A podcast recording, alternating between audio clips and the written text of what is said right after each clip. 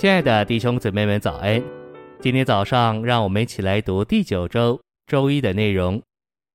今天的经节是尼希米记四章十四节：“我起来对贵胄、官长和其余的百姓说，不要怕他们，当纪念那大而可畏的主，要为你们的弟兄、儿女、妻子、家产征战。”十六节：“从那日起，我的仆人一半做工。”一半拿枪、拿盾牌、拿弓、穿铠甲。晨星喂养。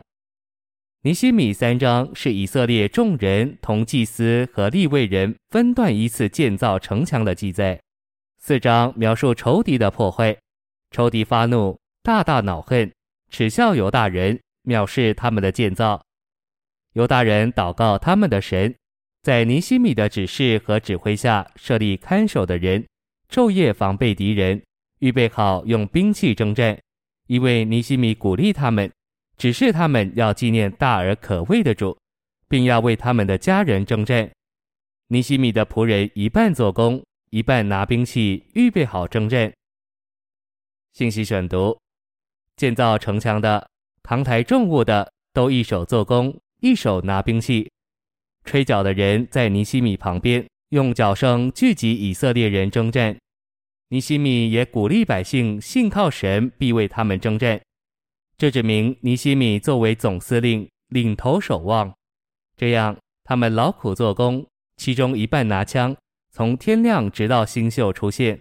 尼西米和他的弟兄、仆人，并跟从他的护卫兵，都不脱衣服，个人右手拿着兵器。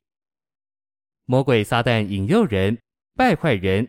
他一切的诡计，一切的作为，都是以一件事为目标，就是征战以阻挠、抵挡、破坏、拆毁神的建造。倾心爱主，并在灵里进入神永远计划的人，他们都看见且经历一个属灵的征战。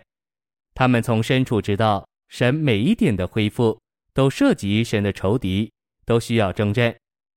然而，历世纪以来，几乎没有多少人看见。为着神圣的建造，需要属灵的征战。圣经怎会有这么一句话？个人右手拿着兵器。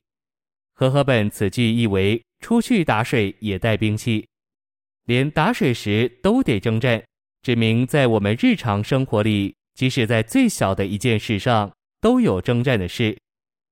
尼希米建造城墙的时候，其他人表面上不反对，事实上却在做浇冷水的工。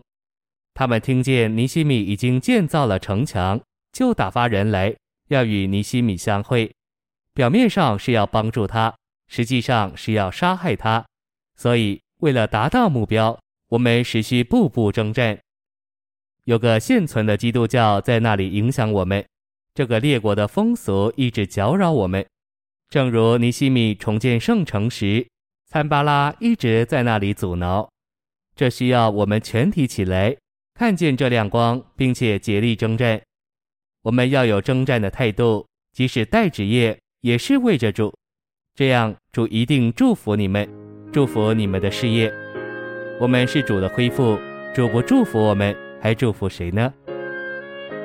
谢谢您的收听，愿主与你同在，我们明天见。